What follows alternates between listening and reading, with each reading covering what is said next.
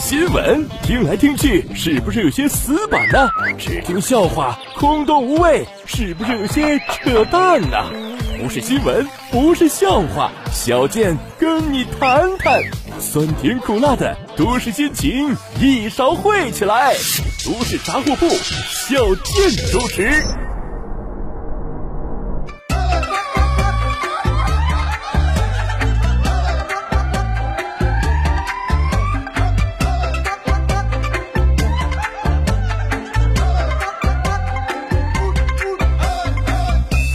人傻嘴不甜，长得磕碜还没钱。大家好，我是小健。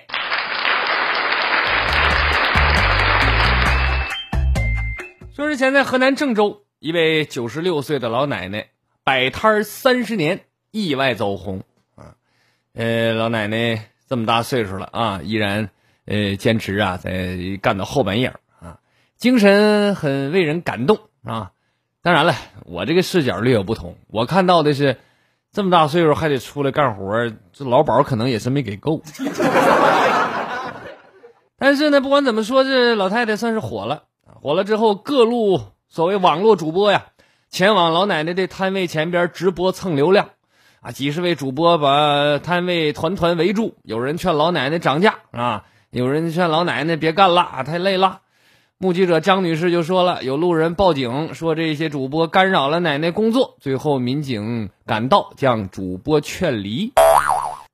那么无独有偶，之前走红的拉面哥啊，呃，是一碗拉面只卖三块钱啊，很朴实的这么一个人，呃，他也是红了之后被一群这些苍蝇啊给盯上了啊。呃，这些所谓的主播随便打断拉面呃拉面哥干活还跟那个拉面哥套近乎，影响人家的生活啊！实际说白了，都是去蹭热度去了啊！哎呀，多了不想说了，大伙都明白啊！给大伙儿讲个小笑话说在池塘里有一株碧绿的荷叶和粉色的莲花，突然刮起了大风，把游人吹得人仰马翻。但荷叶和莲花却在大风中没有摇动，游客们纷纷惊呼：“哇，不摇碧莲！”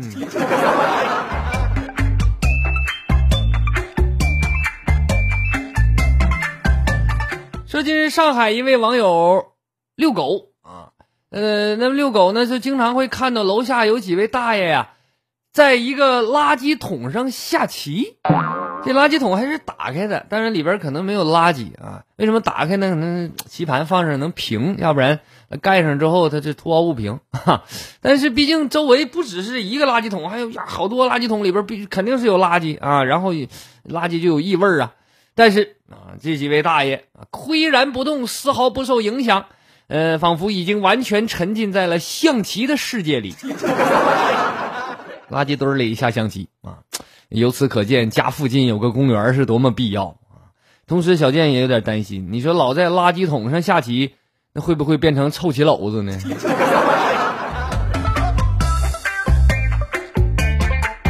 说四川自贡的刘女士嫁人之后啊，她娘家养的那条狗经常跑到婆婆家去看她。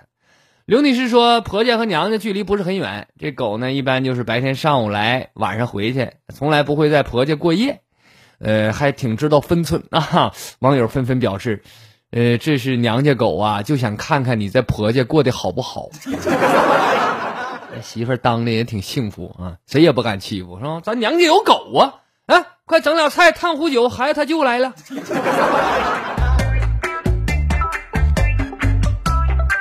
日前，在哥伦比亚，一名男子精心策划了一场浪漫求婚，他带着一支乐队前往女友的公寓楼下进行演奏。结果到达公寓之后，众人透过窗户看到他的女朋友正在跟另一名男子发生关系，叫的还很大声，楼下都能听着。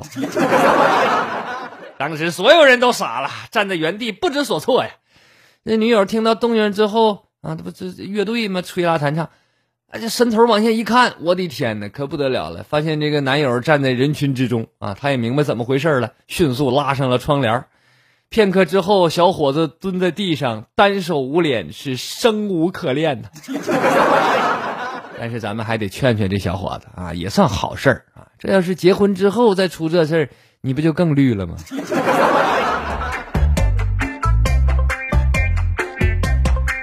说近日在安徽亳州，一名外卖员发生了车祸，呃，幺二零救护车随即赶到现场，但就在停车的一刹那，救护车不偏不倚，正好压在外卖员的腿上。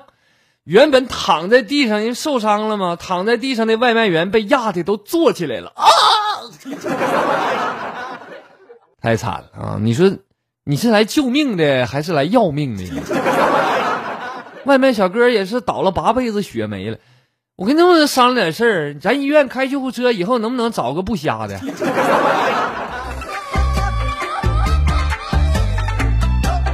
江苏的刘女士最近发现放在办公室的平板电脑被偷了。有意思的是，小偷还留下了一个字条，上面写着：“iPad 已经被我偷了。”随后，警方抓获了嫌疑人钱某。据他交代呀，之所以留个纸条，是因为他觉得拿人家东西要跟人说一声。也怕刘女士误会是同事偷的，影响同事关系。啊，这这很懂礼貌了啊，也考虑的很周到，真是个体贴细心的小偷儿呢。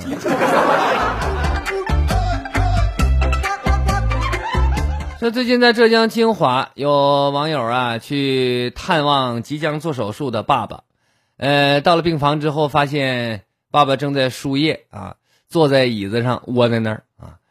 那病床上呢，是他妈妈躺在这个床上睡觉呢啊。那实实际上是爸爸生病了要做手术，妈妈是去照顾病号的，把床给占了。乍一看都不知道是谁生病了。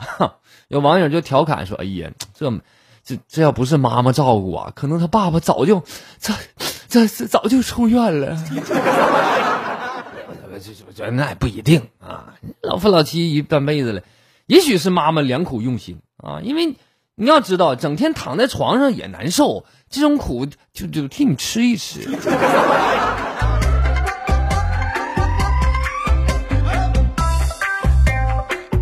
近日深受广大学生喜爱的五三高考三年模拟推出了一款雪糕，引发热议。有记者采访了这个产品的负责人江先生。江先生说：“这是跟五年高考三年模拟出版商官方合作的，呃，之后呢，考虑推出呃一个新的政策啊，买雪糕积分兑换五三真题，或者是买五三真题积分抵换雪糕等活动。看来知识不仅能改变命运，还能让你挣积分换雪糕。但我就怀疑，谁能为了根雪糕做一套真题呢？” 那你这你说，我刚才说深受喜爱，那纯扯淡。你谁看见五五五三这这不脑袋疼啊？是吧？这上学的时候都受过他的摧残呢。他实在要做雪糕的话，我就觉得就应该做个苦瓜味的，一边做题一边吃，嘴上也苦，心里也苦，吃到肚里透心凉。哎呀，所以这个歪风一定得刹住，要不然的话，你五三开始搞联名了，那以后王浩雄、薛金星是不是也得出一款牛肉酱啥的呀？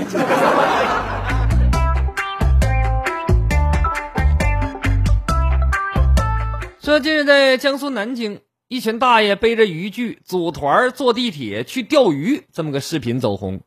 呃，大爷们是为了钓鱼啊，要赶第一班地铁，从南京市转机场线，再到祥宇路南站换乘高淳地铁站。据南京本地人说呢，这条线路是大爷钓鱼的热门线路，这趟车甚至一度被称为“钓鱼专线”。视频当中，同赶一趟车的大爷们少说也有几百人呢。赶车场面堪比春运，是极其壮观。哎呀，难怪广场上只有大妈呀！原来大爷都在这呢。您可以在我公众号里看看这个视频啊，这阵仗老大了，这看着架势要灭了那些小鱼儿们一家满门呐！这要是都去一个鱼塘钓鱼，估计鱼还没有大爷多呢。嗯，我记得有一句老话说得好，叫“早起的鸟儿有虫吃”啊，但是早起的鱼儿恐怕不行，它得被大爷钓啊，还不如多睡会儿呢。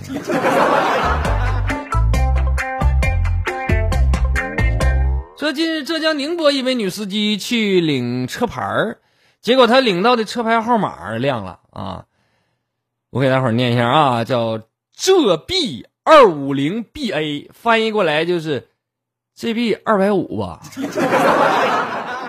你说这骂人就骂人，怎么还有语气助词？还二百五吧，还是个疑问句呗？我觉得你既然领着了，你也没有别的办法，想开点吧。这车牌也有好处，好记，是吧？我听说前两年有个黑龙江省齐齐哈尔的女车主，她领的车牌更惨啊，黑 B 五二 D 勾八，我都不敢翻译，你自己想去吧。真的说出的全是脏话呀！哎呀，不行，你俩联系一下吧，你俩联系一下，跟那个穷 B 九四二五零一起合个影，好吧？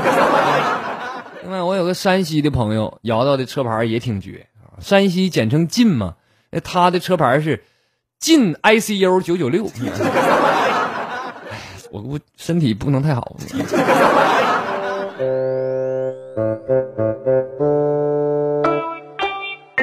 说山东有一位八十三岁的退休老教授，日前在济南千佛山三月三相亲大会上，贴出了一个征婚启事，公开寻找二十二岁至四十岁的女青年。八十三岁老教授啊，要求二十二到四十啊，形象好，气质高，身高一米六以上。他自称呢是要注册一点五万亿美元的国际公司，希望对象能够担当国际大公司的主管。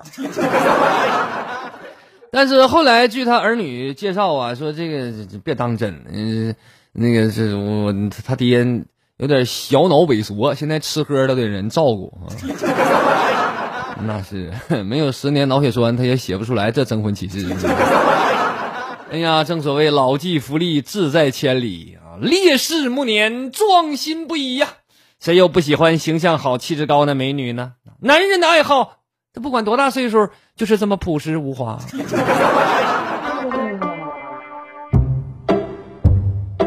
说武汉一个快餐店的老板陈先生，有一天在开门营业的时候，发现，在外边放着的麻辣烫餐车不见了。刚开始他以为是城管收走了呢，后来一问没有。随后民警调查发现，是嫌疑人董某偷走了这台餐车，餐车价值三千多元，这董某卖了二百三啊，卖给了回收站。这个随随后，这个嫌疑人就被抓获了。咱说这个太不应该了，是吧？随随便便就把人家快餐车给推走，连招呼都不打。哼，你以为你是谁呀？你以为你是城管吗？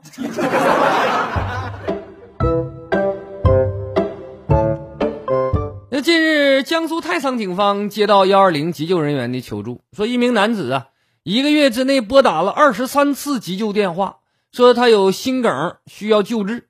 可是每次把这个男子送到医院之后，他就神秘消失了。警方调查后发现，那男的姓孙，身体根本没有毛病啊。反复拨打幺二零啊，就是为了蹭车去市里的酒吧喝别人剩下的酒。这可真是薅羊毛界的一朵奇葩呀！啊，估计心梗他是没有，但是脑子被酒淹出毛病了，应该彻底治一治。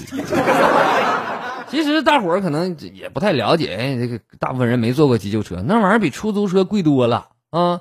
所以这么多次，估计他也没结急救车的账啊。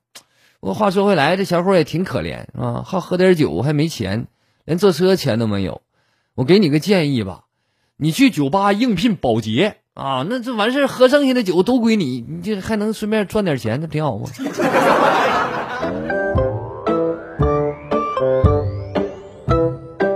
说日前河南驻马店一位网友分享了一段令人惊叹的视频，一只等待被屠宰的猪啊，不甘被栏杆困住，展示了他神乎其神的越狱绝技。他先是转过身来，面朝着出口，随后鼻子一顶，就把门的卡扣给打开了。思路清楚，技术娴熟，这一幕简直是令人不敢相信。我这个公众号“逗比郭小贱”里有视频，感兴趣的可以去看一看。啊，在文章里边，所以这件事就告诉我们呢，只有极个别聪明的猪才能移民，大部分难免被屠宰。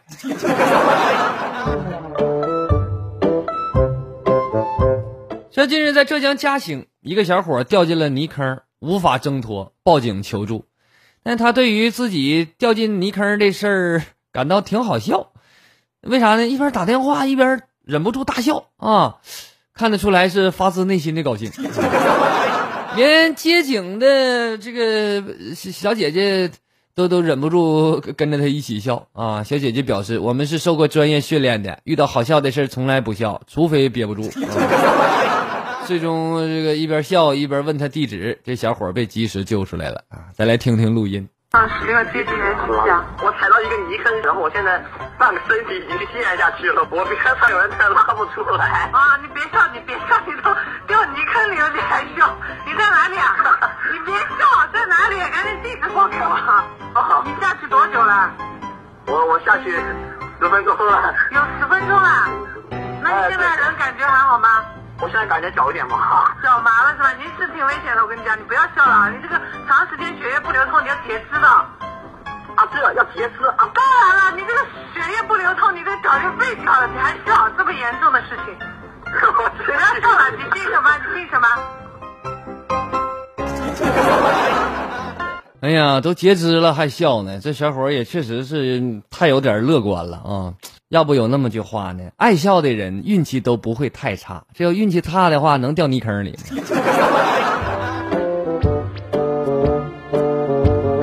好了，下面的时间我们来说几个小笑话啊。这人在生活中啊，都应该学着客气点儿啊，在日常当中绘画，你要多用一些。呃，有礼貌的词汇，比如“您好”“谢谢”“对不起”，都是十分必要的啊。比如说，你跟人说话的时候，可以说：“哈，您好，有没有长眼睛？会不会说对不起？我可谢谢你全家了。”你看，你看，您好，谢谢，对不起，都用上了啊。当然，你也可以说：“你好大气性啊，不会说对不起是不？真是谢谢你爹妈从小教的好啊。”像你这么一说，就显得你特别有礼貌。没准还能打起来。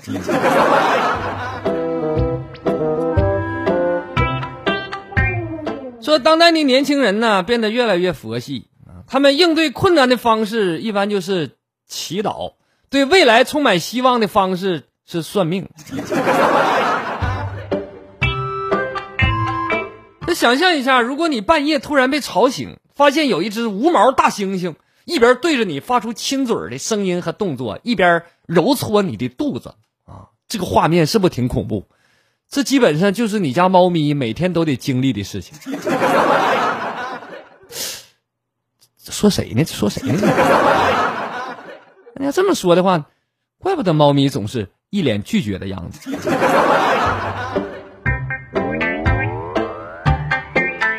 就有一天跟我妈唠嗑，我问我妈，我说：“你你看我这么大岁数找不着对象，我不结婚行不行？”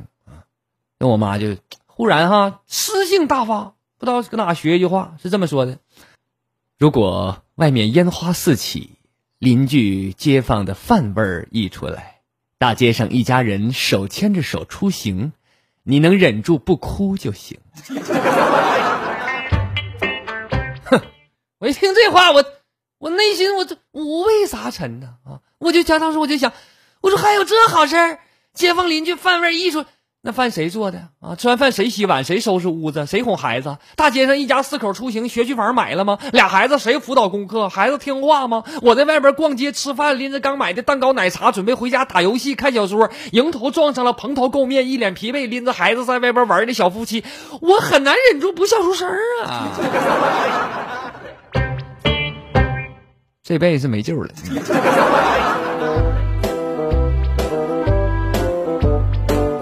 机智问答：问，三国时期，假如让你挑选十个人扶持你逐鹿中原，你会选谁？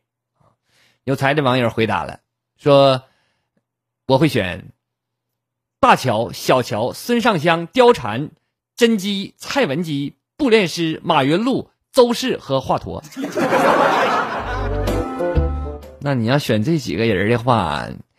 这中原逐不逐鹿也不关键了，尤其我觉得最后这华佗选的好，唯一不了解的就是这个华佗，他能不能治肾亏？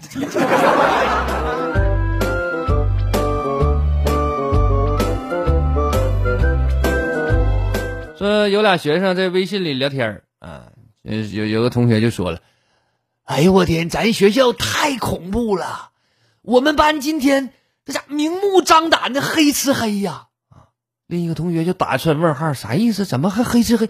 咋黑社会咋的？这这这这这第一个同学就说，你你不知道吗？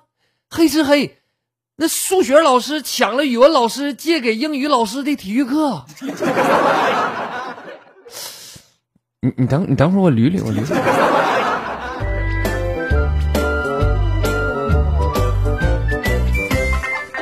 说老一辈儿曾经叮嘱过，农历七月十五的晚上啊，鬼节嘛，这天，尤其大半夜的哈，路边如果有人跟你招手，你在开车，千万你可不能停啊。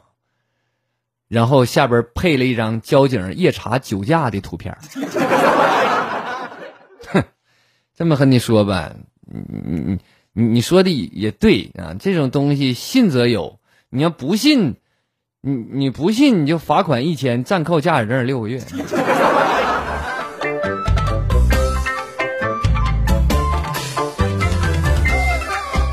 说有一天呐，啊，我跟鲁大炮，我着急找他有点事儿，那微信就不回我，我打电话不接，然后我后来过一会儿是他他他回我了，说这这真的刚才咋的？我说你你干啥来的？他说：“哎呀，打游戏嘛，打游戏的时候，你你真的不能怪我，我不理你。这不只是咱俩的事儿啊，这关系到我四个队友对我妈的看法。我说，我说你打个游戏，怎么队友对你妈还有看法？嗯呐，对呀，小健，真的，我说实话，我很爱你，但是我得保护我妈妈。我要是中途掉线的话，嗯，这四个队友不一定对我妈能说出啥来。”说有一个开诊所的这个医生啊，是这个诊所呢是专治是痔疮一类的病啊。今天有个患者送了一个锦旗，但这大夫心里不是特别想要啊。但是锦旗倒是夸他，就是治好了把病。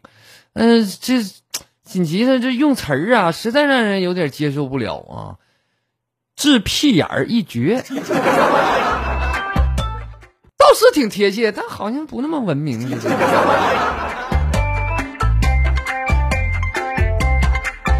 说现在网上有一些寻医问药的小小小那个这个网站什么的啊，你有啥病你就可以问呢，有那种在线大夫回答你。但是有很多也不靠谱。你比如说我那天我查一下子，我说我家买大蒜嘛，忘吃了发芽了，我想问问能不能吃。结果医生回答我。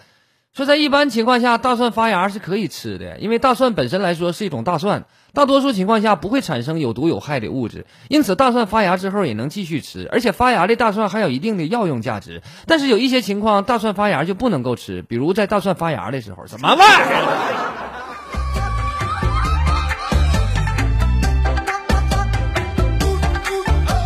说呀，在历史上，你谁是第一个开补习班的人啊？答是孔子。而且人家的收费明码标价啊，呃，大家都都都知道，这到现在都都知道他的收费标准啊。嗯嗯，那那那那个上他上学的时候都背过吗？三十而立，就是缴三十两的孩子只能站着听课；四十不惑，缴四十两的可以发问，直到没有疑惑；五十而知天命，缴五十两的可以知道明天的考试命题。天命。六十耳顺，缴六十两的，考试的时候老师在耳边提醒答案，直到考顺手为止。七十而从心所欲，交七十两的，上课你要躺要坐要来不来，考试要多少分随便你，从心而欲。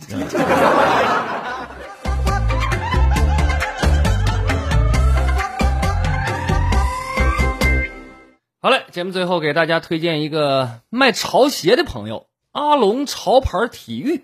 质量好还不贵，喜欢运动名牌的可以去看看。微信号五四六六七二二五四六六七二二。最后，请关注小健的微信公众号“逗比郭小健”，还会有更多精彩的内容奉献给大家。好了，今天的节目就到这里，我是小健，不是再见的见，再见。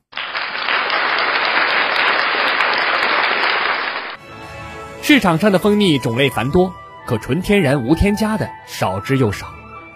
小健微店卖了近四年的蜂蜜，承蒙众多蜜粉的好评，正是靠着老家人淳朴的性格和对品质的诚信。花的味道决定了蜂蜜的味道，地区不同，味道也完全不同。这正是蜂蜜作为美食的神奇之处。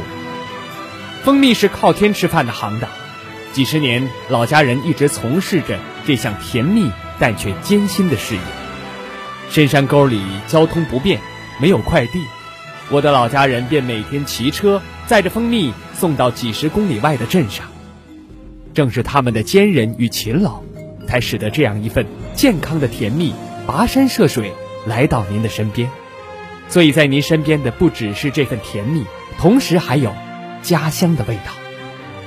小健作为一位有责任感的自媒体人，也有义务帮助老家人继续这份甜蜜的事业。